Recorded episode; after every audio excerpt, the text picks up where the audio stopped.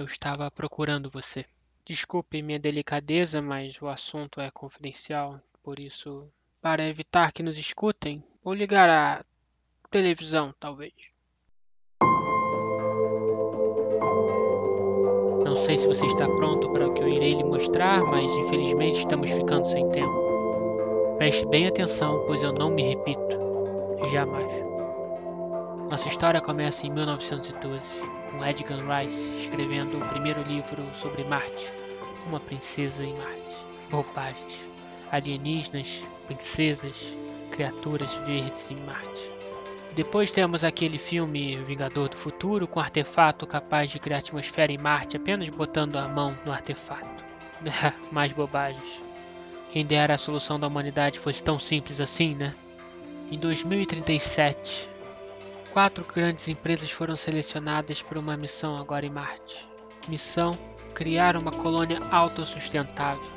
Somente quatro empresas todo o planeta consegue ajudar nessa façanha e nenhuma delas isoladamente. Nós somos uma delas. Nós somos vastos, temos tecnologia de ponta e os melhores pessoas. E é por isso que você está aqui. Você é astronauta do momento. Eu quero você encabeçando esse trabalho, representando a nossa empresa. Você será um dos primeiros a desenvolver a maior e mais gloriosa colônia terráquea a única em Marte. E é claro, você deve sempre levar em conta os interesses de nossa empresa, mas também os interesses da própria humanidade. Não vou mentir para você, não vai ser uma tarefa fácil. Pense como uma viagem até o deserto, sem água, energia ou oxigênio. Detalhe. Você é minha primeira opção e única opção. Não vou mentir para você, será um grande desafio. No começo você dependerá muito dos recursos vindos da Terra e terá que ir e voltar da estação espacial em órbita para o planeta. Mas com o tempo as coisas vão ficar mais fáceis. Os postos avançados vão começar a serem construídos, geradores de água, estufas, condensadores de oxigênio, abrigos para colonos, para você e sua equipe desenvolverem sua pesquisa, terá toda e qualquer necessidade suprida. Isso eu lhe garanto inclusive naves particulares para que você não dependa do serviço do DOIN, Departamento de Operações de Exploração de Marte. É. Tenha em mente que o objetivo é tornar uma colônia autossustentável, independente de qualquer uma das quatro organizações terráqueas. Será necessário muito cuidado ao utilizar os seus recursos, a água, o ar, a energia e a comida que é tudo que você vai ter para sobreviver àquele ambiente inóspito. E os recursos serão limitados, a viagem da Terra a Marte é muito longa. Bom, com base em tudo isso que eu acabei de falar, eu preciso de uma resposta agora. Você tem o que é necessário para resolver o maior desafio da humanidade? Vamos, no gaguejo, preciso de uma resposta agora.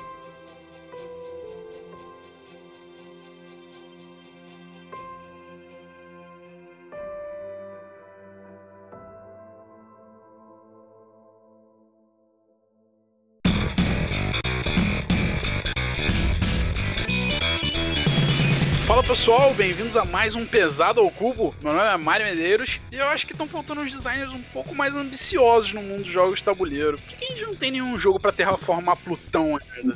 Ninguém ainda terraformou Plutão porque não tem nenhum filme sobre isso. Sirius aqui.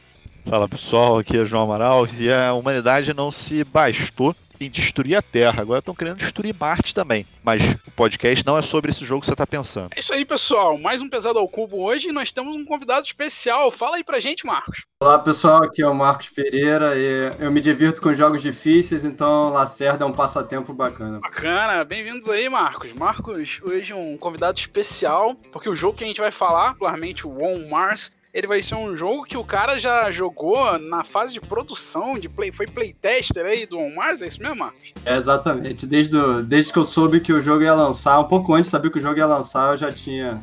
Já tava conhecendo ele já. Eu tinha umas 50 partidas. o cara jogou com o próprio Vital algumas partidas. História bacana aí, cara. Então chamamos especialistas finalmente aqui para discutir o jogo.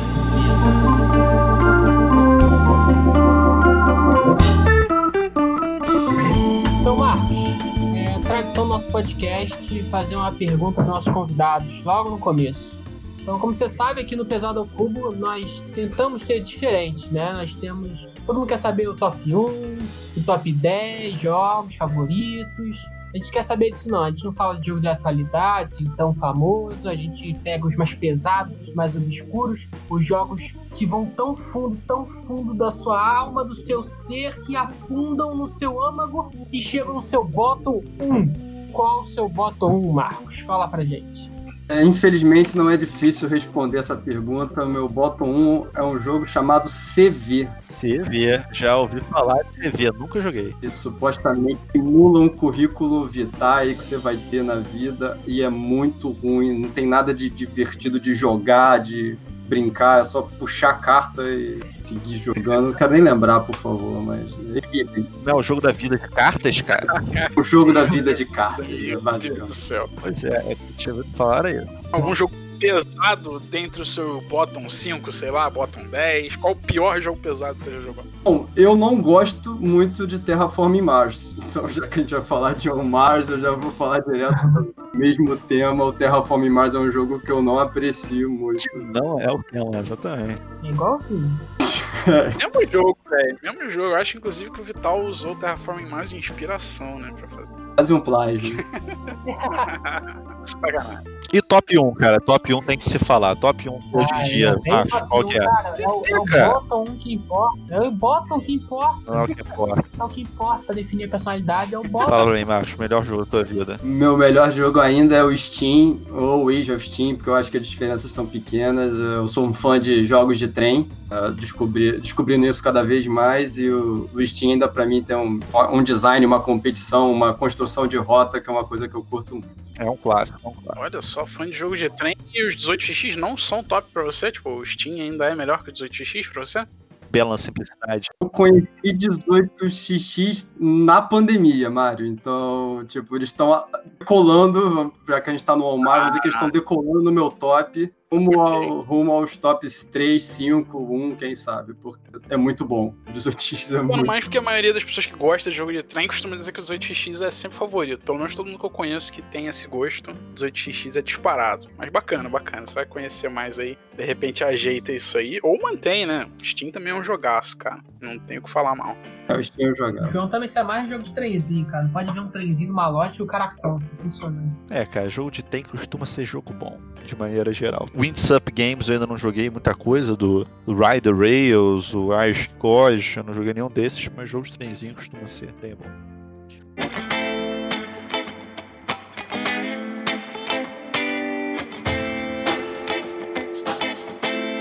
Vamos então, pessoal, comentar aí a respeito dos nossas mensagens, e-mails, nossos dois últimos episódios, que foi um grande especial aí. Terra Mística, Gaia Project, nossa entrevista aí com, com o Eduardo Andrade. Começando com, com o episódio do Terra Mística barra Gaia. O que, que vocês deram uma olhada aí, pessoal? Que o pessoal comentou em geral? É, a maior parte do pessoal que comentou sobre gosto, né? Falou que acaba preferindo aí mesmo o Terra Mística, favoritinho da galera aqui do Brasil. É isso aí, percebi isso também, cara. O pessoal acompanha a gente há um tempo, comentou disso aí a respeito da Terra Mística. E só lembrando aí, Sirius, teve um comentário aí do Saigono Kitsune Saikano Kitsune. e a respeito do, do Riff Counter, que é, o- é o que eu falei pra vocês. Vocês acham que Riff Counter porque é peixe papagaio? Se compara a Picomina, longe disso, tá, cara? Picomina é uma coisa pra botar na churrasqueira mesmo. Riff Counter vocês ainda tem que jogar. Mário vai gostar muito ainda, que ele tá com preconceito a respeito disso. Então tá um a um Riff Encounter e Picomino, né? Vou cortar esse comentário nojento, vai continuar 1x0. E como- pegando agora o comentário do pessoal do último episódio, né? Do, da entrevista do Eduardo, cara. Devo dizer que o podcast com a entrevista do Eduardo foi um dos mais comentados e mais vistos, hein, cara? O pessoal gostou aí da participação dele. É sempre legal, né, cara? O Eduardo é um cara gente boa pra caramba, tá fazendo um monte de projeto legal, fez a parte de Terra Mística, tá aí com Urbs e Mortem, que, pô, vai ser um sucesso com certeza. Apesar que agora já trocou o tema, né? Agora, é, a gente, quando a gente jogou era tema do zumbi, agora é um tema steampunk, mas adicionou umas coisas, regras bem legais. Tô bem ansioso pra ver aí quando que vai lançar, como é que vai fazer a produção desse negócio. Vamos entrar em detalhe do Urbans e Mortem não, porque pelo nível do jogo, dá pra fazer um podcast só dele e o jogo não é Sim. leve pra pesado não, o jogo é pesado. Sim. E é muito bom, cara. Aí a gente tem um comentário aqui, cara, do Lexicus 1973. acho que é a primeira vez que eu vejo aí que ele tá comentando com a gente. Falou aí que gostou bastante do, do Eduardo conversando, agora com, continuar acompanhando o podcast. Continue com a gente, cara. Vamos sempre comentando, crescendo nisso. Obrigado aí pelo comentário, jovem. Parma também da Ludofy acompanhando aí a gente. É, é um comentário aí do Pedro Verde, e ele comentou até uma coisa curiosa, que no dia que a gente lançou o podcast, o Terra Mística dele foi para leilão. Até ficou aí um pouco chateado, mas ele falou de uma situação que eu acho que vale a pena a gente levantar aqui. Ele falou que ele joga bastante para dois jogadores.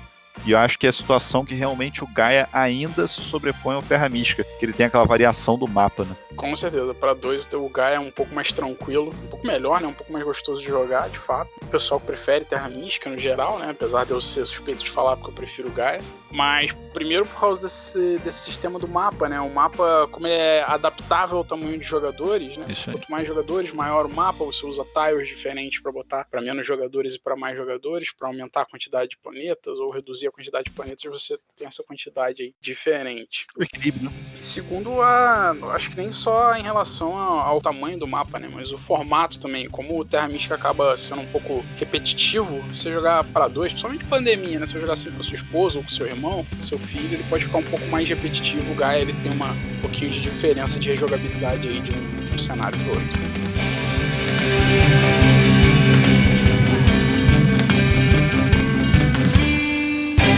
E recebemos uma cartinha pelos nossos e-mails.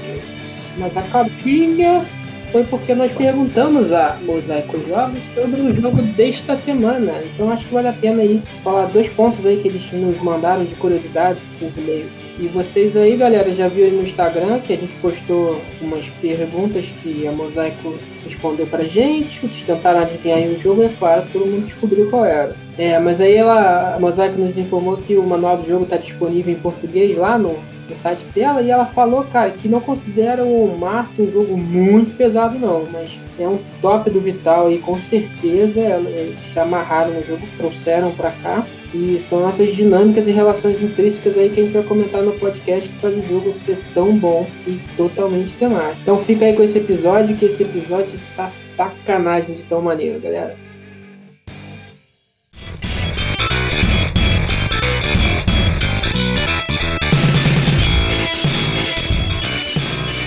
Vamos lá, galera, para os destaques da semana. Vamos começar pelo nosso convidado. Faça as honras, Marcos. O que, que você tem visto aí no mundo dos board games essa semana que te chamou a atenção? Um jogo, alguma notícia, seja boa ou ruim? É, meu destaque dessa semana é um 18xx que a gente já estava conversando. Eu joguei o 1822 MX essa semana. É claro que é. Foi o primeiro 18xx grande que eu tô jogando, que eu tô encarando. Se passa no México, tá? a cidade mais valiosa é México City. É muito bom. É, é, completamente diferente de conhecer um 1830, um 1889. Você vê um jogo maior, com mais. Até uma aleatoriedade em relação ao jogo, né? Não, não durante a partida, mas de coisas que vão acontecer ao longo do jogo. E vale muito a pena conhecer os, os 18x maiores se você já conheceu um pequeno e gostou. Mas o que, que ele bota assim de, de novo, assim, no, nesses maiores? O que, que você vê de diferença? Aí ele, os, todos os elementos que ele tem, tipo, na, no jogo padrão você vai ter a companhia privada e, o, e a companhia pública que você vai fundar.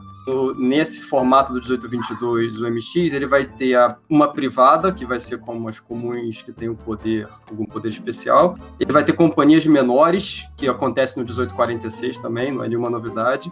Eles têm as concessões, que você tem que comprar a primeira concessão para então fundar uma empresa pública maior, que são as comuns no jogo. E o 1822 MX, por acaso, ele tem uma variedade ao longo das fases do jogo. Então, você começa com um jogo lançamento da companhia incremental, você vai ganhando dinheiro conforme compra ação, igual no 1846, só que nas últimas fases, quando isso já desincentiva fundar uma empresa, ele tem a capitalização do 1830, de 100% quando você funda a empresa. Então, essa flutuação de, de mecânica, de dinâmicas do jogo deixa, deixa bem interessante, deixa o jogo sempre, sempre interessante fundar empresas, né? Sempre bacana fundar empresas, vale a pena fundar empresas. Eu tô aprendendo o jogo ainda, então. É interessante. Quanto tempo de jogo? Ele é longo, ele já vai para um jogo de 6 horas, assim. Desses jogos maiores, ele é considerado um dos mais rápidos, mas ele vai ser entre 5 e 6 horas de partida. Tem o do Drácula também, que vocês falaram no outro episódio. Pô, Drácula, tô esperando. Marco me explicar a regra do Drácula há dois meses já. João tá doido pra jogar o 18 Drácula já. Pô, toda vez eu falo, vamos jogar o Drácula, vamos jogar o Drácula. Porra, 18x de Drácula, cara, isso sim deve ser um excelente jogo. Ah, isso é jogo pra você, cara. Isso é jogo pra você. Mas tem paradas da temática do. Drácula no jogo ou é? Sim, cara, é 18 Drácula. Você controla monstros que vão sugar o sangue das pessoas, não é isso, Marcos? Exatamente. A sua, a sua companhia no jogo é uma companhia que contrata monstros. Os monstros vão saindo pelas cidades, né? Porque são, seriam os trilhos representando os trilhos. Passando por cidades e coletando sangue. Ao invés de coletar o encame, coletam sangue pra sua empresa. Ok, tá bom, ok. Pô, temático, cara. Como tá virando o jargão do nosso grupo aqui, é quase um Eckland. Os seus empregadores são os equivalentes aos trens do 18x e temático, como quase um Eckland, se você empregar um Feras, que seria um lobisomem, e empregar um Klaus, eu tô, em- talvez esteja invertendo, eles se matam dentro da companhia também. Olha Mas tema aqui isso é impossível. E como esse jogo não foi seu destaque da semana, cara? Brilhante, não? Pra quem não jogou ainda, cara. Não joguei. Mas você falar que você quer jogar, galera, como que você não quer jogar mais do que. E 18 Drácula dá pra 2 a 6 players de tempo de jogo, não existe nem direito do BGG. É jogo obscuro, é jogo obscuro, cara. Mas ele é print and play. Ok. Tá Um print and play encontrado pelo João. É esse. isso aí, vou aproveitar então falar do meu destaque da semana, destaque que eu joguei aí com, com o Marcos, inclusive essa semana, Marcos com BH. É Bruges, jogo de Stefan Feld, coisa que é raridade, que eu não sou fã de Stefan Feld, mas agora tô falando muito, falei no último episódio e tô falando de novo de Stefan Feld.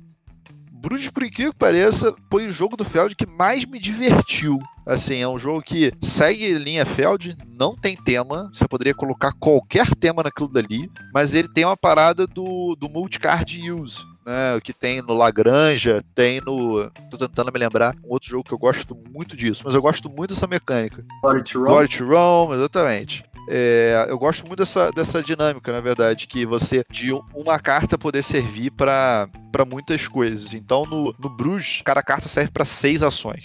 Então, basicamente, você pode jogar a carta, que ela vai ser o personagem ali, cada carta é um personagem diferente, ou você pode usar a carta para ações que é pela cor da carta, ganhar dinheiro, ganhar trabalhador, um monte de coisa. Então, assim, apesar de que eu joguei o jogo, ele tem a mesma sensação de Feld, de que tem é, salada de ponto e de que não tem tema nenhum naquilo dali. Ele me divertiu, apesar de que eu, eu senti uma sen- sensação de que talvez ele não vai durar muito tempo achando ele bom. Acho que ele tem muitos é, elementos aleatórios, Marcos que o diga.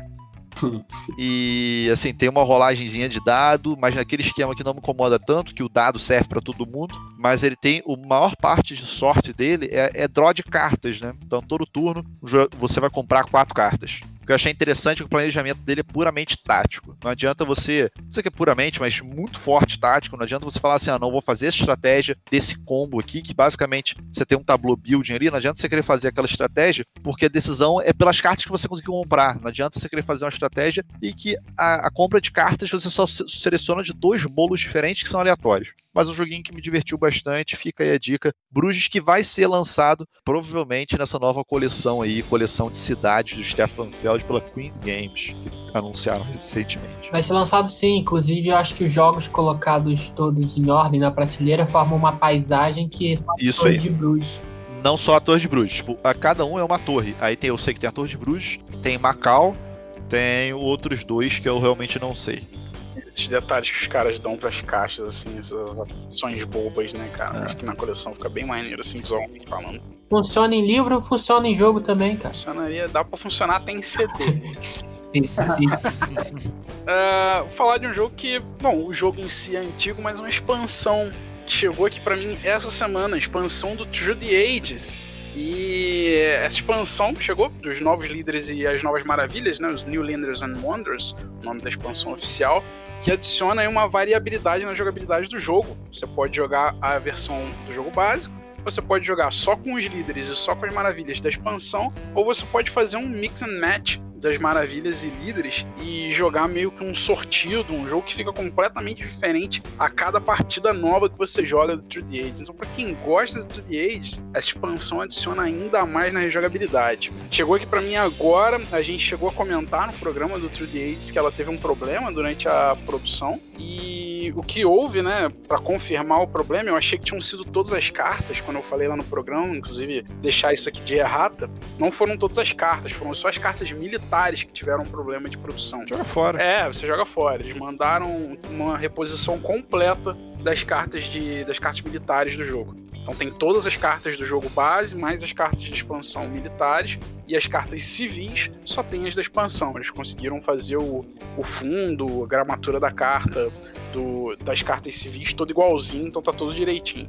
Não muda a regra do jogo, não muda a jogabilidade, não muda nada, mas eu acho uma adição indispensável para quem gosta muito do jogo, para quem aí tem mais de 100 partidas, que é o meu caso. Você pô, começar a ver uma variedade nas saídas das cartas, variedade nas estratégias, nas escolhas de cartas, nas tomadas de decisões. Um puta jogo, cara. Expansão aí que merece ser comprada, porque o jogo é muito bom, muito fantástico. Mesmo se você só jogar a versão digital, eu sei que tem gente que abandonou o jogo físico, apesar de eu continuar preferindo o jogo físico. Mas se você só jogar a versão digital, compra a expansão da versão digital, porque vale muito a pena, cara. É muito bacana. É, como eu falei no episódio, não vejo necessidade de comprar essa expansão. Mas vamos lá, já que você comprou, vamos jogar, vamos ver se muda mesmo as estratégias, as dinâmicas todas, o raciocínio por trás. Se mudar, super vale a pena. Se for só mais carta ali. Não, muito bem, muito não. bom, cara. Muda bem e mais cartas sempre muito bom. Acho sempre mais carta. Não há dúvidas. O meu destaque da semana e vai em homenagem ao Marcos, um jogo de trenzinho. É o Mini Rails. Já ouviu falar, Marcos? Acho que eu já joguei. Jogamos, jogamos. Jogamos, né? Jogamos. É, Mini Rails é um jogaço. É leve, é levezinho, Leve mas... não, é um Pink Filler. Pink Filler, então tá. Então é um Pink Filler, que nem o jogo gosta de falar aí. Não é, é um fillerzinho mais pesado, com certeza, cara. Não acho ele... É um filler que tem uma matemáticazinha maneira se você quiser jogar dessa forma, mas que nem todo mundo faz. É, o jogo é um jogo de trenzinho e botar trenzinho no mapa e comprar ações, né? Você tem duas ações para fazer no jogo. Você só pode fazer uma por vez, que é comprar ações ou construir no mapa. Só isso. Só que a matemática do jogo ali, quem é o primeiro jogador, quem vai jogar em que ordem, quem vai fazer o que em que ordem, é, dá uma profundidade no jogo que eu achei bem legal, cara, para um jogo de trenzinho. Tem dá aquele, aquela pegada do 18xx de construir é, as suas rotas e comprar ações, assim, deixa aquela vontadezinha de ir e jogar um 18xx. Mas para quem não consegue jogar, não, não tem essa paciência de um jogo tão demorado, 6 horas aí, esse aí vai demorar meia hora, meia hora você fecha, 40 minutos está na caixa aqui. Tem tabuleiro modular, tem construção de rota e tem stock holding. Então é um econômico muito legal. Recomendo a todos a conhecer e jogar. Inclusive saiu uma sequência para ele recente, né? O Mini Express, que é do mesmo autor. Exatamente. Mini Express é a novidade aí dele muda um pouco o jogo, né? Fica mais parecido com os joguinhos de trem tipo, tradicionais que o João tava comentando, Raid the Rail, Chicago Express, assim. É, imagino que sim, porque o, o Mini Rails ele é bem direto ao ponto, não dá nada pra você fazer muito diferente daquilo dali, mas com certeza tiveram uma ideia diferente aí pra poder fazer o Mini Express que eu ouvi falar também, também recentemente. É, parece que é uma série de mini, mini alguma coisa que eles estão criando, e esses jogos não são largamente conhecidos e nem largamente vendidos em lojas, né? Eles costumam vender em eventos, tem algumas unidades apenas em lojas. É um jogo um pouco mais difícil de conseguir, mas eu acho que vale a pena dar uma olhada e checar essa série dos minis. São muito interessantes, jogos econômicos bem rapidinhos e simples e elegantes.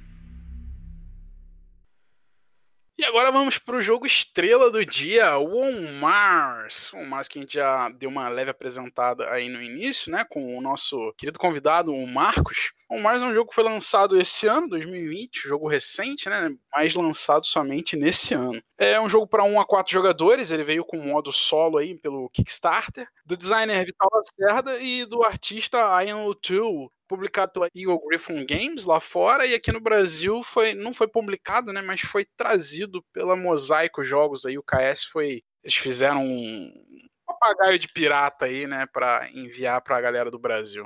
90 a 150 minutos, segundo o BGG, idade 14 anos, peso 4.61 que, que tem nesse peso aí? Ele tem um peso um pouco acima da média da maioria dos jogos, até pro Lacerda, né? Vocês concordam aí com esse peso, pessoal? Cara, 461. É essas notas quebradas são difíceis, é por causa da média aí do BGG. Mas eu acho que o mais está realmente pro lado aí do, do 4,5 e tudo mais. Porque acho que não só da quantidade de detalhes de regra, detalhe de regra, assim, pô, eu fui explicar a regra para vocês há pouco tempo atrás, é pelo menos uma hora de explicação de regra, assim, de quantidade, né? Falando de quantidade. Além disso, tem uns detalhezinhos e outras duas coisas que eu acho que adicionam bastante. É que todo jogo tem três elementos que são aleatorizados, né? Você tem ali a gente vai falar mais pra frente o fluxo, mas as recompensas de LSS que são aleatórias, as milestones são aleatórias e a ordem das entradas de carta de projeto também são aleatórias. Então, isso muda muito o jogo. E Marcos tem mais partidas que eu, eu tenho algumas partidas já de on mais. Tipo, você entra num jogo, assim, você tá jogando, apesar de você tá razoavelmente experiente no jogo, você vê que é um jogo completamente diferente. Às vezes vão te faltar coisas que não te faltavam da última vez. Então acho que ele tá bem mais para esse lado aí, bem mais perto do 5 do que do 4. É, eu diria um 4.2, possivelmente. Eu não acho que tem isso tudo, não, tá? Eu discordo um pouco de você. Uh, não pelo jogo em si, mas eu acho que tem muitos jogos que tem muitas mecânicas intrínsecas com setups aleatórios e coisas do gênero, que o peso é bem menor, assim. É, não dá para comparar, né? São jogos completamente diferentes, mas pensando aqui, por exemplo, no True the Ages, que a ordem das cartas que saem em cada partida é diferente, você teria só de setup aí muito mais infinitas possibilidades do que no On Mars. E jogabilidade em si dele, apesar de ser pesada, não estou dizendo que é um jogo leve, mas eu não acho que 4.6 seja não, tá? 4.6 aí é o peso do High Frontier, tem jogos bem mais pesados nessa faixa, eu diria que tá por volta de 4.2. Vou perguntar pro nosso convidado, Marcos, o que, que você acha?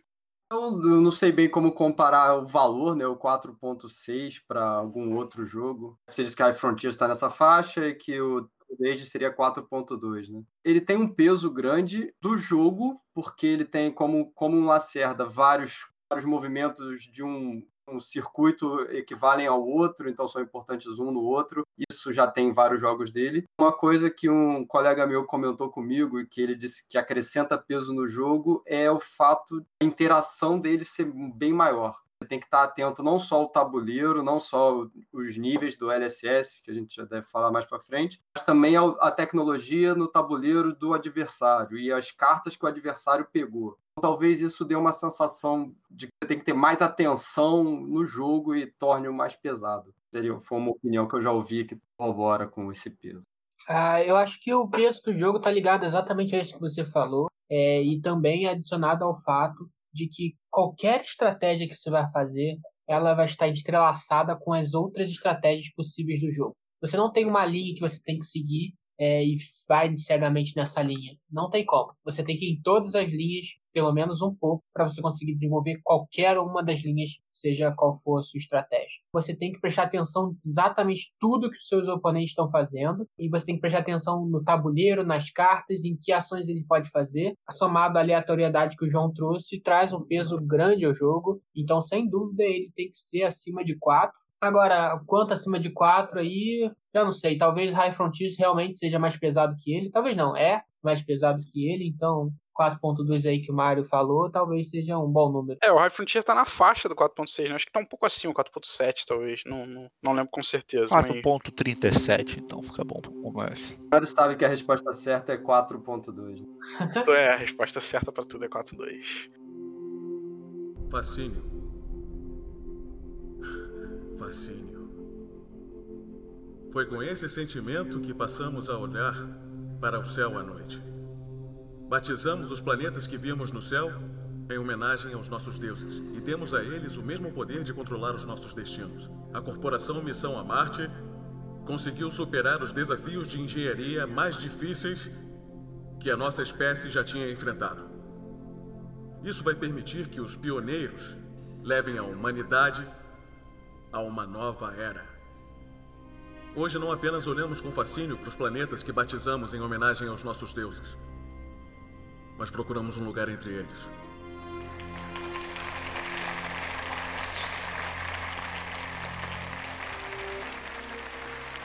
Então vamos falar agora das mecânicas do jogo. O que a gente tem de mecânicas principais aí, João?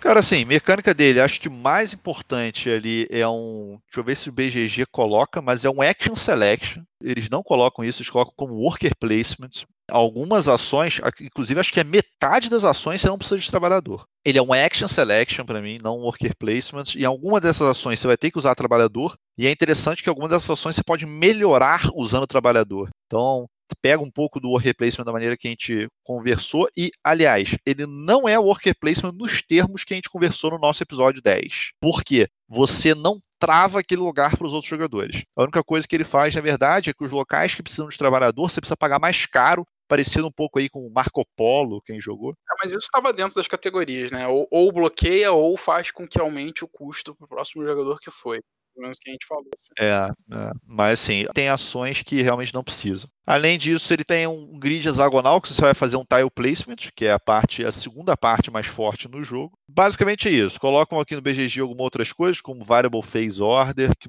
vejo pouco. Point-to-point -point movement ele tem pelos seus robôs construtores que você vai ter que colocar, que na verdade é um grid movement, não um point-to-point -point movement. Mas as principais coisas dele é realmente seleção de ação, algumas worker placement e o tile placement, que é a parte mais importante do jogo. É, o resto são mecânicas menores, vamos dizer assim, dentro do jogo, né?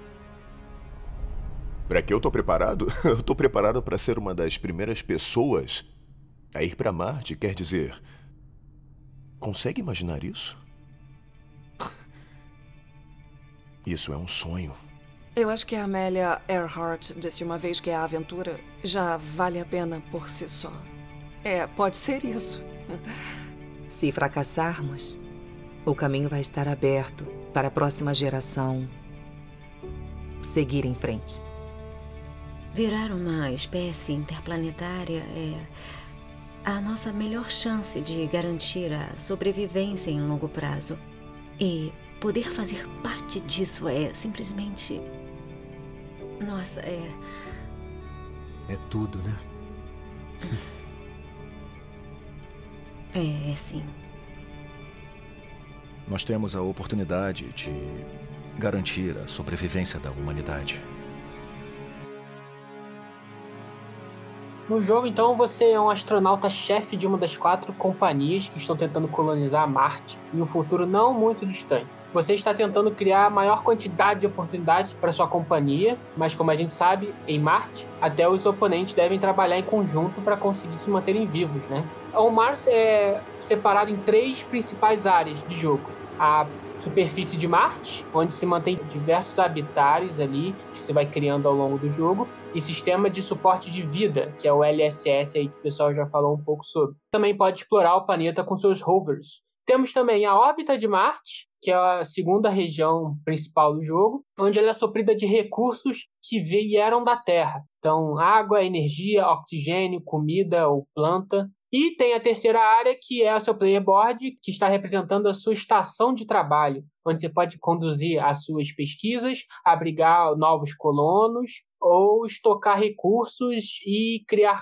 naves particulares. O jogo termina quando ele atinge três milestones, e existem dois tipos de milestones: a missão e tem o avanço do suporte de vida, o LSS. Os recursos básicos são valiosíssimos e vagarosamente vão transformando a colônia em um lugar autossustentável. E cada turno você faz duas ações em qualquer ordem. Uma delas, que vai ser a ação que eu vou chamar aqui de principal, ela vai estar ali dentro do tabuleiro. E a segunda ação é uma ação executiva que talvez você consiga fazer, que está ali relacionada às patentes que você tem e às estações de trabalho que você está gerenciando. Esse é o overview de On Mars. Agora diz pra gente, ô Marcos, por que, que On Mars é divertido? Cara, é divertido porque você tem uma interação forte, você consegue ver um oponente fazendo um plano e você consegue interferir naquilo, mesmo sendo um jogo extremamente complexo, você consegue interferir nos planos de outro jogador. E você também pode formar os seus planos, você pode formar o seu, o seu esquema de jogo, o seu motorzinho, o seu engine, e ver ele funcionar e você faz 12 pontos numa jogada ou você atrapalha um cara que estava se preparando para fazer 12 pontos. Então, essa, eu acho que essa interação, essa, essa o, que, o que o jogo traz de diferente para um jogo pesado, de interessante, é essa como essa interação diverte, como essa interação é bacana. E, mas tu geralmente gosta de jogos com interação, Marcos? Porque eu tenho a impressão que você era mais Eurogamer, achava que você gostava mais de jogos com pouca interação, ou tô enganado? Não, Marcos gosta de uma interação é? que eu conheço. É. Ah, então tá. Cara, eu, eu gosto dos euros, eu, não, eu gosto muito de jogo euro, mas poder jogar com quem tá na mesa contigo é fundamental. Então, mesmo que você esteja uma interação de um leilão, de você querer um cara bote mais dinheiro que você quer antes, ou só a interação de você cortar um plano de alguém, cortar água de alguém no barragem, você atrapalhar um engine de alguém é, é interessante. Melhor do que ver o cara fazer jogar sozinho lá e você ficar só assistindo perder o jogo. Marcos é dos meus. Jogo é entre dois, né? Se for pra jogar sozinho, é passatempo. É revistinha daquela que tu comprava na banca um tempo atrás, ficava fazendo palavra cruzada. Não, pelo amor de Deus. João chora que chora. Bom, detalhando um pouco mais então como é que funciona o Mars.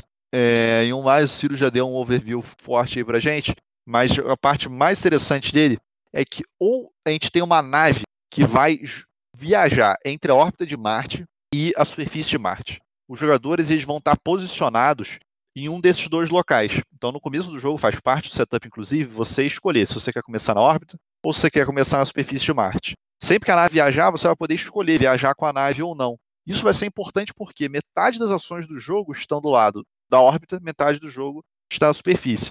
E essa é uma decisão muito importante, porque também aliado ao tema do jogo, a ideia é que no começo do jogo você tenha que ir para a órbita para pegar recursos, como o Sirius falou, e mais para o fim do jogo você fique mais em Marte, que você não precisa ficar indo para a órbita o tempo todo. A ideia do design mesmo, que a gente está tornando a superfície mais habitável, então a gente vai conseguir ficar mais Exatamente. tempo nela. Então, é uma ideia que o design quer passar no jogo e acho que ele tem sucesso, bastante sucesso. Ele conseguiu fazer isso muito bem, porra. Com certeza. Bem mesmo.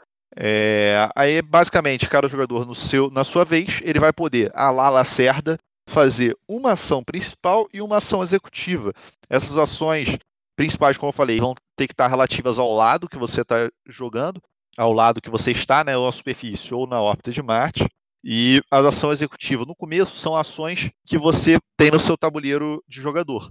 E mais para frente, conforme você for construindo coisas em Marte, o primeiro passo da construção em Marte é você construir uma das, vamos dizer, quatro áreas básicas de sustentação de vida em Marte: água, planta, oxigênio e energia. Além disso, você pode produzir uma mina que te gera minério, que é um recurso coringa no, no, no jogo, e também você pode é, construir abrigos para os seus trabalhadores. Mas uma vez que você constrói essas coisas, depois você evolui esses tiles que você coloca para prédios avançados, que isso vai ser uma outra ação. Uma vez que você tenha colocado os prédios avançados, além de eles tirarem pontos no fim do jogo, eles te habilitam novas ações executivas tornando suas ações executivas muito mais fortes e permitindo que você faça ações mais não só mais fortes, mas também é, ações em órbitas que você só poderia fazer na superfície ou ações em superfície que você só poderia fazer em órbita. Então acaba que você, pro mid e late game, você vai ficando só em Marte para poder otimizar aí suas coisas. Não, só para dar de exemplo, né, é, as ações que você pode fazer, por exemplo, em Marte você não pode desenvolver tecnologia. Você só pode desenvolver tecnologia em órbita. Pegar recursos também só pode fazer em órbita. E por outro lado, você não consegue construir se você estiver em órbita, você consegue, obviamente, construir se você estiver em Marte. Você não consegue também fabricar naves se você estiver em órbita, as naves têm que ser construídas em Marte. E você também não consegue fazer as fábricas, né? As, a, os postos avançados aí, que eu vivo chamando de indústria no jogo. Se você estiver na órbita, você só consegue fazer isso em Marte. Só a diferença entre as ações que tem de um para o outro para o pessoal ter uma noção básica. Exatamente. Uma outra coisa que eu acho que vale pontuar, que é muito interessante no Mars, que é trigger de fim de jogo determinado por jogadores. Ele não tem um número de rodadas específica que o jogo acaba, tá? E basicamente vai acabar o jogo pelo seguinte: existem três cartas que fazem parte do setup, que são as milestones. Essas milestones são das mais variadas, são algumas ações no jogo que vão andar três tracks até que isso determine o fim do jogo. Só que além disso, para cada set de quatro é, construções desses recursos básicos que eu falei, de água, planta, energia e ar, ele avança o suporte à vida de Marte.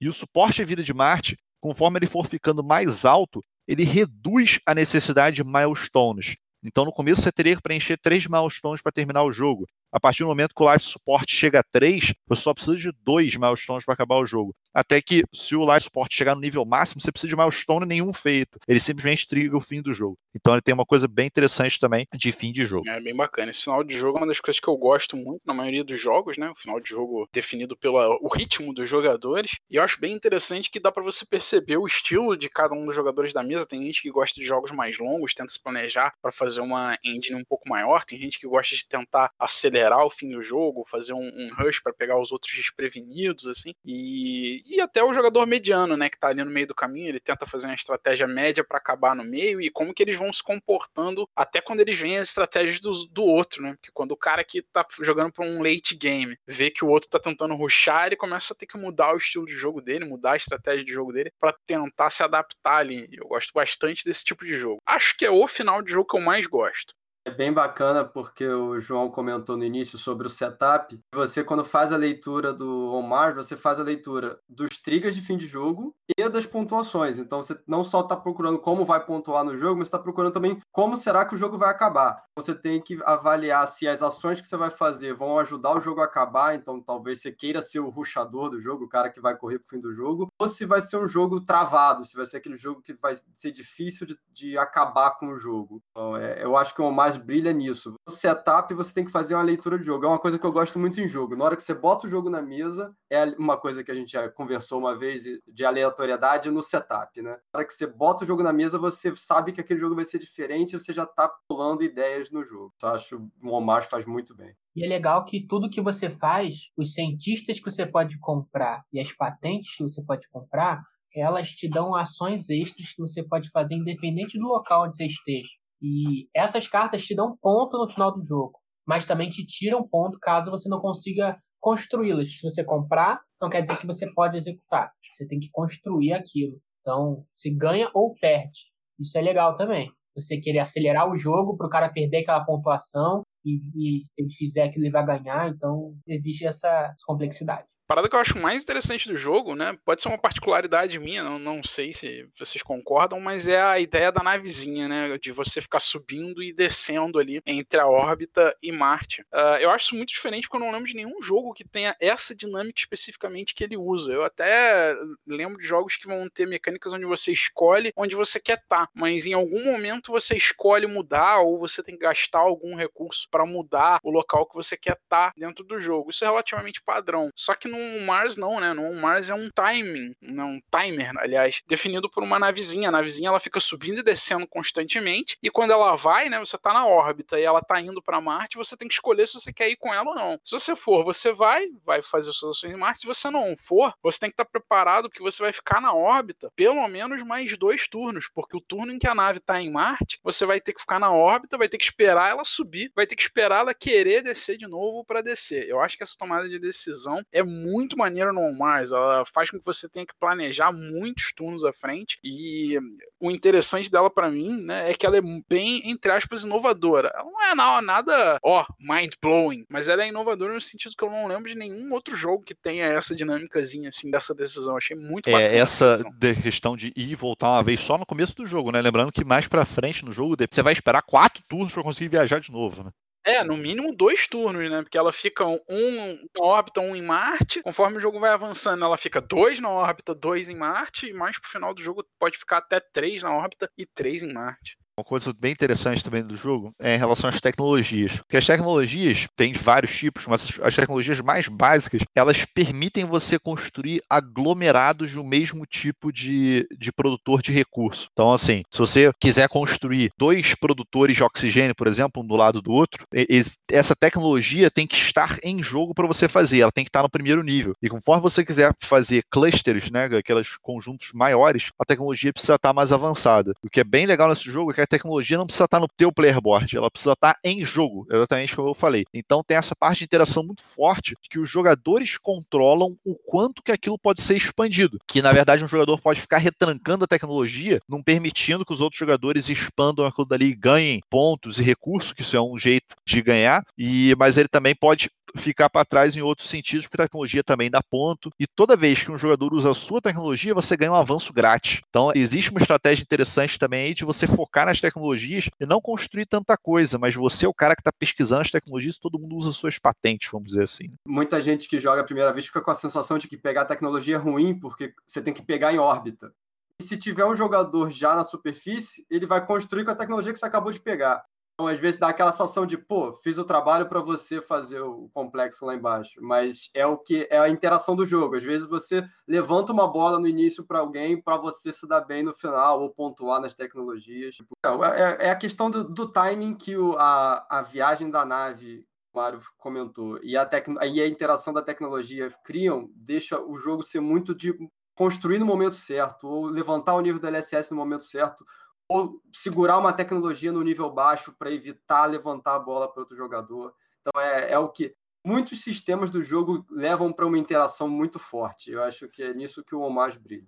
É uma das coisas que eu achei que ele brilhou para mim, essa foi bem pessoal, o, o João acho que não achou tanto, Sirius também, mas é a, a subida. Quando você está em Marte, você pode descartar uma das navezinhas lá que você constrói, né? Para subir para a órbita sem precisar ir com a nave principal, sem precisar esperar que a nave principal suba para você poder subir. Eu achei isso assim, caraca, pode ser um game changer, assim, você fazer isso num, no momento certo, sacou? Às vezes um turno antes da nave descer, só para você subir, pegar uma tecnologia e já no final daquele próximo turno descer com a nave principal. Eu achei essa, essa pegada, essa possibilidade que o cara colocou dentro do jogo chave, assim, pro, pro jogo, pro gameplay. Não vai ocorrer sempre, vai ocorrer de vez em quando, mas ela vai ser bem forte no final do jogo. Uma jogada que custa três pontos, né? Mas está te dando produção, se você tiver prédio avançado, os colonos de volta e você perde uma rodada, basicamente, na superfície, mas está te dando mais chance de momento. Pro, se o jogo durar mais cinco rodadas, você está pronto para pontuar. Às vezes você perde o timing e o LSS vai para o nível que a nave para de viajar. Tipo, eu, eu acho que o, o que o Mario pontuou é, é o genial do jogo. Tipo, você é um action selection que você tem acesso a metade das ações. Não lembro de outro jogo que seja assim, um timezinho que vai um pêndulo, indo para um lado para o outro. E o, o que eu acho que, tipo, explorando além do, do que o jogo já fez de maneiro, é, ele faz esse timing aumentar. Torna ainda o jogo, a viagem ainda mais difícil. Então, você vai viajar no final do jogo, são três turnos em órbita. E corre o risco que aconteceu com o Sirius na última partida de alguém ir lá, subir o nível da LSS e a nave parar de viajar. Ele fica parado na, em órbita sem nave própria, sem nave privada para descer. Que triste. Pois é, uma estratégia de duas rodadas para fazer, acho que quase 30 pontos, ou um pouco mais. E aí eu esqueci do detalhe da regra, que se o LSS chegasse no final, é, Marte não precisa mais de, da Terra, não precisa mais da, de nenhum recurso que veio da Terra e que está na órbita. Então a nave simplesmente não viaja mais. E aí você fica preso na órbita e não só pode descer por meios privados. E eu já não tinha esse, esse, esse meio. Então, eu estava no jogo extremamente competitivo, estava jogando muito bem, na, humildemente falando, estava competindo ali entre os primeiros, com o João e com o Marcos, e terminei em último e levei uma lavada, porque na última rodada ele me sacaneou. Errei o time e perdi o jogo porque errei o time. É ganancioso, jovem, não seja ganancioso. A partida é muito apertada. Cara, o que eu gosto mais é que as partidas são muito apertadas. Uma das coisas que é uma curiosidade para mim é o Marcos, eu acho que pode tirar essa dúvida melhor, que já tem uma, um número de partidas bem significativo aí no jogo, deve ter o quê? Umas 30 Marcos, sei lá. É, eu não conto as partidas que eu faço online, eu não anoto em lugar nenhum, então não vou saber dizer, mas deve estar acima de 20 ou aproximando de 20 partidas. Sim. Nessas duas partidas, assim, como o final do jogo ele é definido pelos jogadores, né? Então a partida pode durar mais ou menos, dependendo da estratégia da galera que tá jogando. Qual é a variação de pontuação que você viu já viu no jogo, assim? Qual? Então, partidas, é, as partidas variam, a pontuação varia muito em número de jogador. Eu gosto do jogo com 4, eu acho que o jogo fica, explode com 4, que é muita gente trabalhando ao mesmo tempo, então o time no jogo é muito mais curto. As partidas de quatro jogadores vão variar. Eu já vi vitórias de 91 pontos, em torno de 90 pontos, para vitórias de 110, assim, que em partida de três jogadores costumam alcançar mais. Então, eu acho que uma pontuação vencedora na partida de quatro jogadores vai ser 100 pontos. Isso aumenta proporcional para três e dois jogadores, você vai fazer em geral mais pontos que vai ter menos gente construindo. Entendi. É, a variação da pontuação então é relativamente baixa, né, cara? Não é um salto enorme assim de uma partida para outra, em torno de 20 pontos. É bem tranquilo. Isso é específico do Lacerda, né? Acho que o Marcos pode ajudar a gente nisso, porque tudo dá ponto tudo que você faz te dá um pouquinho de ponto. Isso pode incomodar algumas pessoas, mas também faz você se sentir que você está progredindo, né? E tá qualquer coisa te dá ponto, então todo mundo vai marcar algum ponto em algum tipo de estratégia. Não precisa ser 40 pontos nessa estratégia, mas 10 nessa, 10 na outra, aí você aumenta um pouquinho na, na terceira estratégia. Então, é, isso faz todo mundo pontuar muito e ficar muito próximo da pontuação. Então, os detalhes fazem você ser o vencedor da partida. Quando a atuação final é próxima, é, significa que o jogo tem um design sólido, tá? É uma opinião. Assim. É, eu penso dessa maneira também. Eu gosto muito de jogos que a pontuação final é muito próxima, de maneiras que as estratégias foram diferentes. Cirus, eu digo que não é sempre que todo mundo vai fazer muito ponto, não. Tem muita gente que não está acostumado com jogo pesado, pode se perder em On Mars. Eu já vi pontuações de torno de 50, 60 pontos, enquanto um vencedor teve 90. Mas foi o cara que meio que perdeu todos os timings do jogo e acabou, terminou o jogo cheio de recursos. Ah, assim. foi a minha primeira partida. É, em torno de primeira partida partida, a gente não é acostumado. É, ele tem esse peso na, na tomada de decisões, né?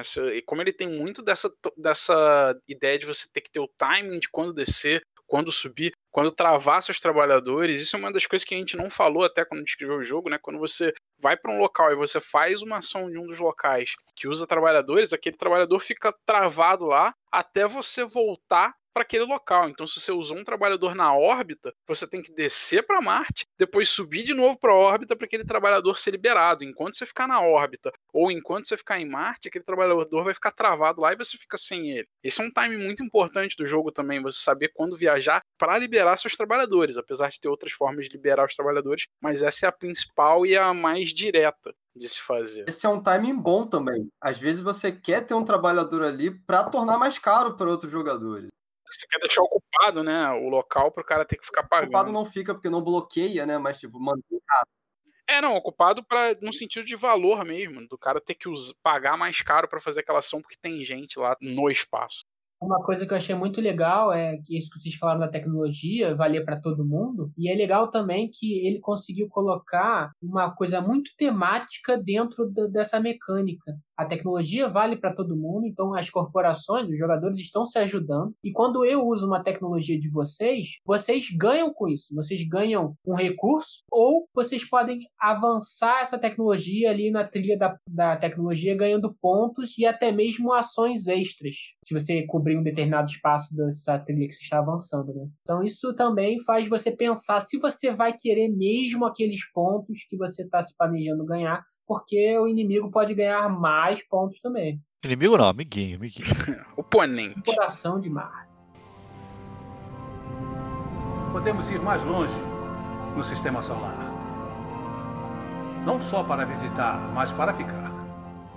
Bom, falando então agora, pessoal, disponibilidade. Disponibilidade do Mars eu acredito que seja razoavelmente fácil, né? No Brasil, na verdade, a Mosaico fez uma, um esquema de pré-venda, na verdade, venda on demand, que eu não sei atualmente se eles estão vendendo ou não. Eu consegui minha cópia de, nessa primeira leva aí, mas lá fora tranquilo de achar, né? O que vocês acham? É, eu vou fazer um jabazinho gratuito da, da Mosaic, que eles são muito legais, cara. Manda uma mensagem lá no, Instagram, eles vão te responder e o jogo eu acho que está disponível sim. E é a versão que eles estão trazendo, é a versão do Kickstarter. Então tem todos esses, esses cubinhos bonitinhos, todas as miniaturas com adesivinho, tudo, tudo muito bonito. Preço de jogo deluxe, 600 pratas. 500, 500 e pouco eu acho que eu paguei. Mas considerando taxa, imposto, tudo? Não, assim, eu paguei pela mosaico. Então eu paguei, se não me engano, 500. 500 e pouquinho. Pô, tá ótimo o preço. hein? Sim, Gostei. é um preço muito bom pro, pro, pra produção que é e tudo mais. Eu achei bem bom. É legal. E é um jogo que não vai ser muito fácil achar revendido, não. Acho que a galera que vai comprar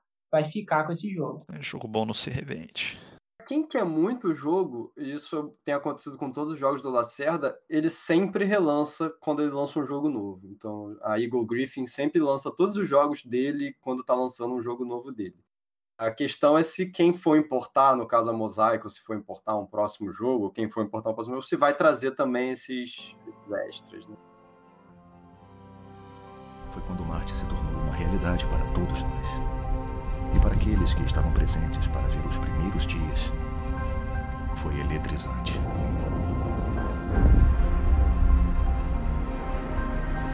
As principais agências espaciais do mundo se uniram à indústria privada para realizar um objetivo em comum: construir um lar para a humanidade em Marte. As pessoas não estavam apenas falando sobre o planeta vermelho, estavam planejando ir até lá. Você acha, Marcos, que o Lacerda pegou as mecânicas que ele já tinha implementado em todos os outros jogos e aprimorou nesse? Que dizem aí por aí que é o melhor jogo dele, é o mais pesado e o melhor. Cara, eu, eu acho que não, porque ele, ele, Eu acho que as mecânicas do Omar são um pouco mais simples que a maioria dos jogos pesados, assim. Você, tipo, você tem movimento de, no Rex ali e você tem seleção de ação. Agora, como elas encaixam uma na outra, como é importante elas estarem no momento certo, você ter planejar exatamente onde você vai estar no, na órbita ou na superfície, onde vai estar o seu robô, você fazer as ações, acho que isso se torna o jogo difícil. Eu acho que esse é o primeiro jogo dele que tem esse movimento no Rex, assim. Tipo, Lisboa você não tem movimento no Rex, o Kanban você não tem movimento de Rex. Tem as marcas dele no jogo, tipo, ação executiva. Isso é uma marca dele no jogo. A temática forte também é uma marca dele no jogo, mas mecanicamente eu acho que não. E você tem alguma curiosidade dos playtests que foram feitos, que você participou na, durante o desenvolvimento? Eu participei do playtest no momento que o jogo já tinha formato, né? Então, o que, o que ele estava afinando era, por exemplo, as cartas, é uma, que são coisas que podem ser definitivas no jogo e podem ser algumas muito fortes ou não. Uma coisa curiosa também é que eu- as tecnologias mudaram ao longo do playtest que eu participei. Então, antes tinha uma tecnologia do robô. Era igualzinho a tecnologia do rover, só que era para o robô se mover mais rápido. Você, por exemplo, que trabalhou o jogo com um robô só na nossa última partida, ia curtir poder mover mais o robô, precisar pagar. A tecnologia acabou saindo do jogo, porque o Vital Lacerda achou que ela era muito pouco usada, muito pouco buscada. A tecnologia que entrou no lugar, se não me engano, foi uma que eu acho até muito forte, da nave? equilibra. É a de trazer mais gente, exatamente Isso, eu acho ela bem forte. Também acho ela forte, assim como eu acho a do rover forte. Então são tecnologias que eu vejo gente buscando no início, ou quando elas saem barato, elas acabam chegando no nível de 9 pontos, porque as pessoas vão usar ela, entendeu? Tem muito como evitar. Mas é legal que é meio que balanceia isso, falando que as tecnologias valem para todo mundo. Então, se pegar uma tecnologia forte para você, todo mundo vai ter também a tecnologia forte. Isso é, isso é legal. É, isso sem dúvida. Ah, sem dúvida. Mas o tabuleiro já tava lá com, com as ações que a gente conhece e tal. Quando eu conheci o jogo, sim. É, o Walmart foi o primeiro jogo que eu conheci no playtest, né? Corri atrás para conhecer, porque eu conheci os jogos anteriores do Lacerda. Eu falei, pô, esse cara é bom, cara. Eu gostei dos jogos dele. vou- O que, que ele tava fazendo agora? Eu descobri que ele tava fazendo o Mars. Quando eu fui correr atrás, ele tava no- numa fase de playtest já com o formato do jogo bem feito. Já tinham as ações. Ele, ele ainda tinha dúvida sobre a ação que ele chama de ação de escape, né? O- Que é a ação de quando você está em órbita de descer uma ação tipo, ah, deu merda, eu tô em órbita, eu quero descer. Faz a ação de descer. Você perde um turno inteiro só para descer. Mas ele falou, é, é bom ter essa ação porque às vezes dá merda para um jogador. É a ação do da- deu merda. A ação do deu merda, exatamente. Então, era é algumas coisas assim que ele tinha dúvida. Mas o, o design já estava bem resolvido assim. O jogo já tinha o seu formato do jeito que estava. E foi o que me encantou no jogo. O- o- eu acho a, a ideia do Omar muito boa. Então, desde que eu conheci ele, mesmo com algumas mudanças que foram feitas, uma mudança que foi feita que, que eu vi entre uma partida e outra no playtest foi que os tiles de descoberta, aqueles que a gente posiciona, e os cristais, eles não eram destruídos automaticamente quando a gente construía. Então, até numa partida que eu joguei, tipo, o complexo ficou travado porque ele ficou cercado de taios de descoberta e de cristais. Isso de cara foi uma coisa que o, que o designer falou: não, eu, eu quero expandir, eu quero que seja um jogo expansivo, não que tenha algo que trave a construção dessa forma. Aquilo foi rapidamente decidido que nada vai travar. Se quiser construir em cima de um tile, você vai construir em cima do tile e acabou, aquele tile sai do jogo. Talvez tenha sido a mudança mais importante e que realmente ajuda o jogo a, a crescer. O legal do jogo é ver o tabuleiro no final, você viu? Como ficou só a Marte no fim da partida. Eu acho maneiríssimo ver essa, essa evolução dos jogos, como os designers pensam, porque quando no episódio anterior que a gente entrevistou o Eduardo, é, ele falou que a dificuldade de fazer um jogo, né, de fazer esse design e ver esses o background, né, do Lacerda, que porra, um cara de nome aí, tem excelentes jogos, é, também não sai tudo pronto, né? Desmitifica um pouco esse esse negócio de lançar um jogo. É tentativa e erro, né? A ideia do design é, é você ter uma ideia que às vezes é uma ideia muito boa, só que quando você bota ela na mesa, vem alguém e quebra. Então o legal do playtest é isso o playtest de jogos, assim, jogos print and play foi uma coisa que me trouxe pro board game mais recentemente, assim. Ajudar outras pessoas com jogos, assim, participar, foi uma coisa que me abriu os olhos pro board game, é uma coisa que eu gosto muito mesmo. Foi legal, tá? Acompanhar o, o Walmart. Tá? Nós sonhamos. É da nossa natureza. Está no nosso sangue, nas células esse instinto de construir, esse impulso para ir além do que conhecemos, está no nosso DNA. Nós cruzamos os oceanos. Nós conquistamos os céus. E quando não havia mais fronteiras na Terra, nós fomos atrás das estrelas. Pessoal, falando então aí da arte e componentes do On Mars, né? Arte gráfica e os componentes do jogo. Cara, para mim, não tenho o que reclamar e só tem elogios a fazer. Parada no, absurdamente nota 10. Nota 10, tá? Ah, as miniaturazinhas, né? Apesar de não serem miniaturas plásticas, no, no termo que a gente costuma usar de miniatura, o pessoal associar plástico, são miniaturazinhas de madeira muito maneirinhas, caras das fábricas, dos robôs em formato mesmo de, de fábrica, em formato de robô. Cara, muito legalzinho. Os trabalhadorzinhos, ele saiu do padrãozinho de Meeple, né? Eles fez um, uns trabalhadorzinhos que parecem realmente uns astronautazinhos. Eles têm até um desenhozinho na frente, né? Do, de, uns detalhezinhos em branco, que seria o, o capacete, a roupinha e tudo mais gramatura das coisas tá fenomenal dos componentes tudo ali absurdamente muito bem feito, pro, tanto para os olhos quanto para a sensação tátil, gostoso de tocar, né? É, é um prato cheio para o board gamer que gosta de, da parte visual do jogo, da parte tátil do jogo. Board gamer moderno, né, cara? Não necessariamente, cara. Não necessariamente. Já no, no Catan já era bonitinho, velho. Já tinha a casinha, já tinha a estradinha. Isso aí vem de jogos antigos já. É questão do board gamer que gosta da parte visual não da Splotter. O, e, cara, a arte, a arte dele é Yodu, já falei muito dele aqui, cara, acho ele sensacional. Tá aí numa super vibe, né, cara, fazendo arte para tudo que é jogo e a arte dele é maravilhosa. Eu acho que o design gráfico tudo tem que estar no lugar que tá, tá tudo direitinho,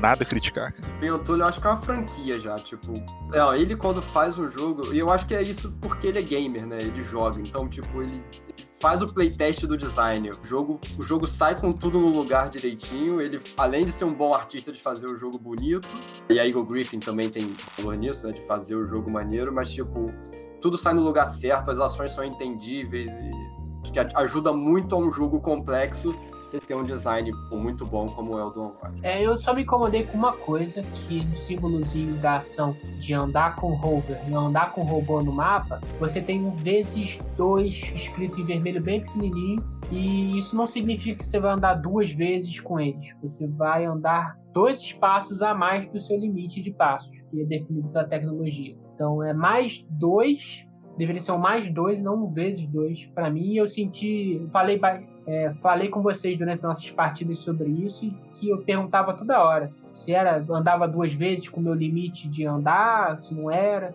Isso me incomodou um pouquinho. Mas, detalhezinho minúsculo, é a única coisa que eu apontaria manual dele. Manual, eu particularmente não tenho grandes queixas, não. Na verdade, tem nenhuma queixa. Eu acho o manual tudo tá no lugarzinho, tá bem explicadinho. Tem muito detalhezinho de regra, mas sempre tá logo no final da sessão, tá tudo direitinho. Marcos, que leu aí algumas vezes, já me explicou algumas vezes e eu lembrei errado do que você explicou. Algo te incomoda no manual, cara? É, não, cara. Não, eu confesso que não é o melhor manual, assim, que eu já vi. É, eu acho que tem manuais que são mais intuitivos de tirar dúvida e tal, mas é um jogo complexo, é um jogo que tem que colocar um monte de informação em cada página, talvez por isso que ele não seja tão fácil de tirar dúvidas. Mas as dúvidas estão lá, estão dentro dos seus setores, o manual vem dividindo as ações direitinho, então eu acho que funciona bem. Eu não, não tenho nenhuma dúvida que eu não tenha sanado procurando lá no manual.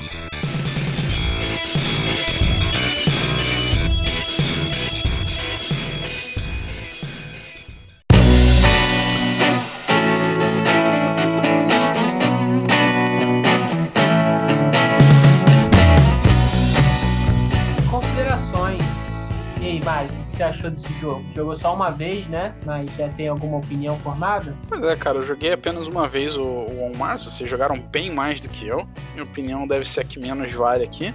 Eu gosto, gostei muito do jogo. Para mim é o melhor design do Vital, melhor jogo do Vital. Isso vindo de um Vital hater. É, eu sou um Vital hater. Não gosto de, não lembro de nenhum jogo do Vital que eu tenha gostado. Acho que nenhum até agora. On Mars é o primeiro que eu gostei tá? Que eu jogaria de novo, que eu senti prazer em jogar, que eu me diverti jogando, que eu senti imersão, que pra mim é o principal em um jogo de tabuleiro. Tá? Um, do Vital foi o primeiro, um On Mars, muito bom, jogo bem bacana, bem acima da média, um euro bem pesado e bem intenso, para quem gosta de euro, ele é um puta jogaço, apesar dele ter a parte da interação um pouco mais forte, que geralmente os Euro, Eurogamers não gostam tanto. Mas jogo fenomenal, cara, fenomenal. Ele tem um detalhezinho que é uma coisa que eu particularmente não gosto muito em jogos, mas que eu acho que não, não, não deve ser um grande problema para a maioria das pessoas, não vai incomodar a maioria das pessoas. É a ideia do chain combo né? Aquele combo que você faz. É, é difícil explicar, porque eu não tenho problema com combos, eu não tenho problema com os combos do Magic. O combo do Magic é algo do tipo assim: ah, você tem uma criatura de fogo, um token mais um mais um para cada outra criatura de fogo que você tem. Então você comba, você faz um, um deck de combo de criaturas de fogo. Mas basicamente você faz uma jogada na sua vez, ela só é uma jogada mais forte porque tem um combo. Os combos do On Mars, eles são parecidos para quem já tiver jogado com os combos do Dopplet So Clever. É o combo que assim, você, ah, eu vou escolher um, um dado aqui no Dopplet So Clever, né? Você escolhe, vou escolher um dado amarelo, vou marcar um negocinho aqui, me dá um dado verde, que eu vou marcar aqui no verde. Esse aqui me dá um azul, que eu vou marcar um aqui no azul. Que me dá um cinza, eu vou marcar aqui no cinza. Que me dá um reroll, eu vou usar esse reroll rejogar o meu amarelo, sei lá. E vou marcar mais um amarelo, que me dá mais um verde, que me dá mais um... E o turno do cara vira um turno infernal, assim. O cara vai... De tanta coisa que o cara fez, ele já se perdeu, tu já se perdeu, tu não sabe o que o cara tá fazendo fica meio um negócio meio overwhelming para mim que eu acho desagradável. O Mars tem isso. Às vezes eu, ah, eu vou subir aqui na tecnologia, essa subida na tecnologia me permite construir uma fábrica, aí porque eu construí uma fábrica eu ganho um cristal, que me dá o direito de comprar uma carta, e toda vez que eu compro uma carta eu posso andar com o meu rover, aí o meu rover anda para um lugar que me dá o direito de subir duas tecnologias, aí eu vou subir uma tecnologia que me dá um recurso, e vou subir uma outra tecnologia que eu posso gastar esse recurso para fazer uma outra ação, e vira um turno muito grande, tá? Isso não chega a me incomodar tanto no jogo, porque não acontece o tempo todo, é uma parada é, relativamente não vou dizer incomum, mas vai acontecer aí com todo mundo na partida. Todos os jogadores vão ter um momento de combo e provavelmente umas duas, três vezes na partida isso vai acontecer com cada jogador. Não chega a me incomodar muito por isso, mas é uma coisa que eu particularmente não gosto em jogos, esses chain combos. Mas tirando isso, jogo sensacional, muito bom, teria na coleção, achei excepcional, muito bacana mesmo. Coisa interessante é que o que o Mario reclama é o que eu acho legal. É, para mim, cara, o On Mais, exatamente a conexão que ele faz das ações, tipo, uma ação que você faz que vai te gerar uma outra parada uma outra ação que você vai ter que gerar outra coisa, o conjunto das ações, é, não vou dizer que é o que mais brilha nele para mim, mas é o que torna ele mais pesado. Tipo assim, cara, é, no final do jogo dessa última partida que eu joguei com o Marcos e com o Cirus, eu tinha meio que três jeitos diferentes de fazer a mesma coisa. Que eu tinha que construir dois coisas avançados ali para não perder 10 pontos e ganhar pontos, né? Então eu poderia fazer isso subindo tecnologia, eu poderia fazer isso pela ação diretamente, eu poderia fazer isso com ação executiva. Então eu acho isso muito interessante, exatamente porque ele me dá uma gama de possibilidades para fazer a mesma coisa que eu quero e de maneira diferente, sendo que de uma maneira vai me dar pontos por um motivo, outro vai me dar outras ações. Eu acho sensacional. Eu só discordo com você em relação ao peso, cara. Eu acho que isso dá. Isso tira o peso do jogo. Porque se você tem várias formas de ganhar a mesma pontuação, né? Você tem cinco opções de jogada, quatro delas vão te dar 10 pontos. Você não tá efetivamente tomando uma decisão otimizada. É meio que tanto faz, faz qualquer uma. E é justamente o que eu não gosto nesse tipo de jogo. É tudo dá ponto. Todas as coisas dão ponto. É, eu não acho que ele tudo dá ponto, não, cara. Eu não sinto. Jogos que você não tem tanta opção de coisas que te dão ponto, aí sim que você tem que otimizar suas ações. Mas aí a tua estratégia é mais mainstream, cara. Que se você só tem uma parada que te dá ponto duas, então você tem que focar como é que você vai fazer o ponto ali. Beleza. Pode ser que a cadeia até chegar lá seja longa. Pode ser. Mas sim, mas assim, eu não, eu não sinto no On Mars como tudo dá ponto. Eu falo, Stefan Feld tudo dá ponto. Eu não sinto como mais tudo dá ponto. Tem bastante coisa que dá ponto? Tem. Mas não é tipo aquela parada. Ah, você pode ir em qualquer coisa que vai te dar o ponto você vai ganhar a partida. Não vai, não vai. Então, enfim, concluindo, cara, o Márcio pra mim é um respondendo aí, inclusive, ao Yukai, conversamos bastante aí no Instagram última, nessa última semana, que ele, ele falou assim, pô, sinto falta de vocês conversando de Lacerda. Eu tenho alguns jogos jogados do Lacerda e o Mars para mim tá o melhor deles, tá assim, atrás aí de alguns outros que vamos falar mais pra frente, com certeza, mas o Mars no momento para mim é o melhor jogo do Vidal Lacerda para mim. Eu acho ele sensacional, é um dos jogos que eu mais tenho partidas, porque vocês me conhecem melhor, sabe que eu gosto de jogar muito jogo novo. Então, dificilmente eu pego um jogo e jogo muitas vezes ele. E o On Mars, muitas vezes que eu digo mais de 10, esse tipo de coisa. E o On Mars foi um deles que eu tô. Eu joguei, eu, fui contar, eu não cheguei nas 10 partidas, mas eu tô por volta de 8 partidas. Eu gosto muito dele, acho ele muito rejogável, um peso bem gostoso de jogar, um tempo de jogo bom. Eu acho realmente o Mars incrível. Nada mais a comentar.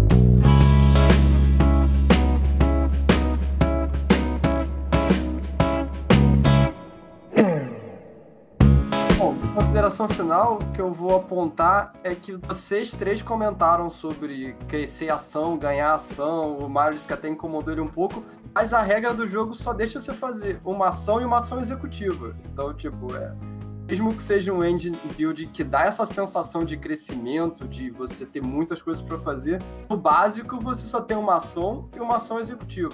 Eu acho que isso que é o legal do jogo. Ele te dá essa sensação de crescimento, de que você está mais podendo fazer mais ações, você tem uma estrutura melhor, você ainda não faz mais do que uma ação, uma ação executiva. Claro que tem alguns desencadeamentos, como o Mario apontou, que vão te permitir ações mais fortes e tal, mas a, o feeling que o jogo passa, mesmo nessa restrição da regra, eu acho que é, é muito bacana de um engine building. Não é puro, não é puro assim de uma ação desencadeia outra, que desencadeia outra, que tipo no, no engine build puro que você não tem limite de ação, né? Então, nesse jogo você tem alguns momentos de um spike de encadear duas ou três ações, mas o feeling do jogo de crescimento é muito bom, mesmo você só podendo fazer duas coisas do jogo em si. Eu acho que é isso que é o, o especial do jogo. Teu Lacerda preferido ou não? Mas eu não sei se é o meu preferido em relação ao Lisboa. Eu gosto muito do Lisboa. Como tem pega essa pegadinha no espaço, acho que já quebra para muita gente. Para mim, nem tanto. Eu não sou tão fã de espaço. Acho que a pegadinha do espaço já quebra para muita gente ser o preferido. É o que eu mais joguei, é o que eu mais entendo, que o Lisboa ainda tô aprendendo a jogar, apesar de ter três ou quatro partidas. Ainda acho que o Lisboa é mais jogo, mas eu posso estar enganado. Talvez seja só questão de explorar mais. É entre os dois, o Lisboa e o Mars. Então, uma das paradas que eu particularmente não gosto no Lacerda é justamente isso. A maioria dos jogos dele não dá a sensação de crescimento. É, eu joguei uh, o The Gathers e o Vinhos, ah, foram os principais dele que eu joguei, assim. E meio que termina o jogo e eu tenho a sensação que eu não fiz nada, só que eu não cresci, eu não, não, não, não joguei, não evolui tecnologia, não subi, não tenho nada grandioso ali. O Vinhos, você termina caraca, não sei. Você, fez, você faz nove ações no jogo inteiro, se eu não me engano, é um número absurdo, 14, sei lá. É um número muito pequeno de ações e parece que você não cresceu nada no final. Você tem ali um vinhozinho muito bom, muito forte, um vinho muito alto, os outros vinhos tudo mais ou menos ali. Você tem duas plantações. Não sei, tem a sensação que nos jogos do, do Vital eu tenho a sensação que eu não cresço. E o Mars é o inverso. Nele você é o que você falou, você tem a sensação que no final você construiu algo grande, você realmente evoluiu a tua companhia. Isso para mim é o que chama a atenção dele, é o que diferencia ele dos outros jogos do Vital. Eu concordo com relação ao Vinhos. Eu joguei recentemente o Vinhos, só tem uma partida, mas eu fiquei realmente com essa. É porque no Vinhos você não constrói, você meio que retira uma, uma coisa do tabuleiro. Se você for ver um tabuleiro no fim do jogo do Vinhos, tá cheio de de, de barris, mas não tem aquela sensação de construção. Mas eu discordo dos outros jogos. Eu acho que no Lisboa você constrói, parte da sua pontuação é um controle de área, além de, de te gerar recurso. No Kanban também você tá, tá montando carros, então eu acho que você vê mais coisa acontecendo no tabuleiro. Concordo em relação ao Vinhos, sim. Eu acho que no Vinhos fica meio sem a sensação de ter construído algo. O Gallerist você promove os, os os, os Até característico, mas sei lá, terminou o jogo eu tenho a sensação que eu não fiz muita coisa, sabe? Não, não ficou grandioso. O Kanban eu tive essa sensação também, cara. Não, não achei que eu, você, cresce, que você cresça tanto assim no Kanban. Você acaba fazendo um ou dois carros dos melhores, né? Dos mais avançados. Não sei, não sei. É, é pessoal, é uma rincha pessoal minha. eu sou Ameritrasher, eu gosto de Clash of Cultures, que tu termina o jogo com 24, 25, 28 tecnologias começou com duas, termina com 28. Gosto de jogo que tudo evolui de verdade. Mas, cara, eu não sei. Talvez, talvez pode. Uma coisa que o Kanban, para mim, brilhou, e eu acho que pode ser isso que acontece com o Galerist para você, que acontece um pouco para mim também, é que não tem um apelo do tema. Eu acho que no Galerist, se você curte o tema, se você curte, ah, aquele cara vai virar um grande artista, talvez tenha um apelo maior do que não ter. Tipo, montar carro para mim também não tem um grande apelo e eu gosto do Kanban até. Então acho que também pode ter um apelo de tema que você não sentiu o crescimento. Mário Chorão precisa jogar o Lisboa, tá? Eu, eu introduzi no Omar ele aceitar e agora tem que introduzir o Lisboa. Bom, eu gostei muito do jogo. O jogo, ele é, as mecânicas estão muito entrelaçadas, então você não pode seguir só uma linha, você tem que fazer todas as linhas, prestar muita atenção no que está acontecendo à sua volta, tem que estar ligado o tempo todo. Então isso é muito legal, essa interação para mim é legal, mas eu reconheço que pode perturbar algumas pessoas, não querer jogar tanta interação assim, sabe? É, existe um bloqueio que você pode fazer no jogador. Existe mais uma forma, sim, de você conseguir fazer uma pontuação, mas os fins não justificam os meios nesse caso, porque você, onde o seu robô vai parar, onde o seu, é, o seu posicionamento no mapa, seu posicionamento com seu cientista, é, o seu posicionamento entre a Terra e Marte, como você vai fazer esses 10 pontos fazem total diferença na sua próxima jogada e na próxima jogada dos seus oponentes. Então você tem que se programar quatro turnos ali na sua frente a cada vez que você joga, mas qualquer coisa que seus oponentes fizerem vai mudar esse seu planejamento. Então você tem que ter vários planos e planejar esses vários planos a longo prazo.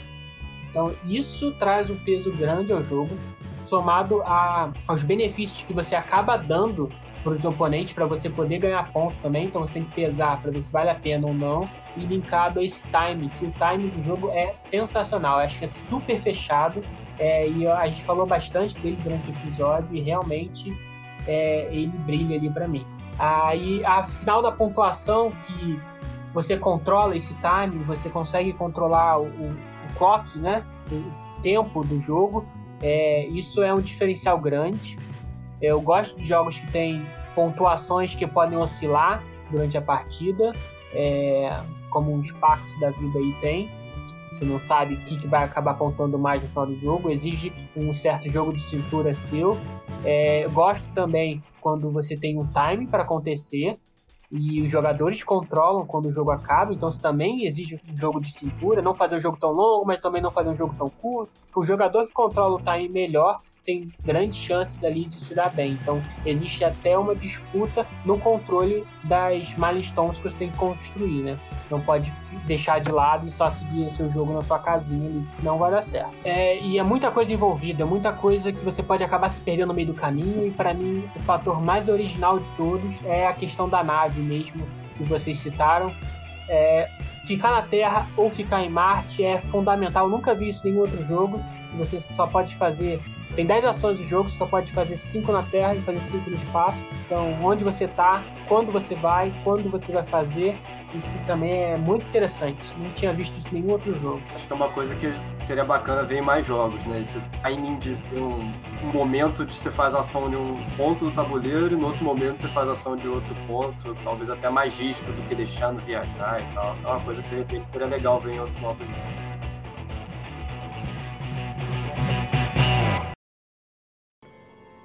Minus 10, 9, 8, 7, 6, 5, 4, 3, 2, 1, 0. Valeu, pessoal. Pesado ao fica por aqui e até a próxima.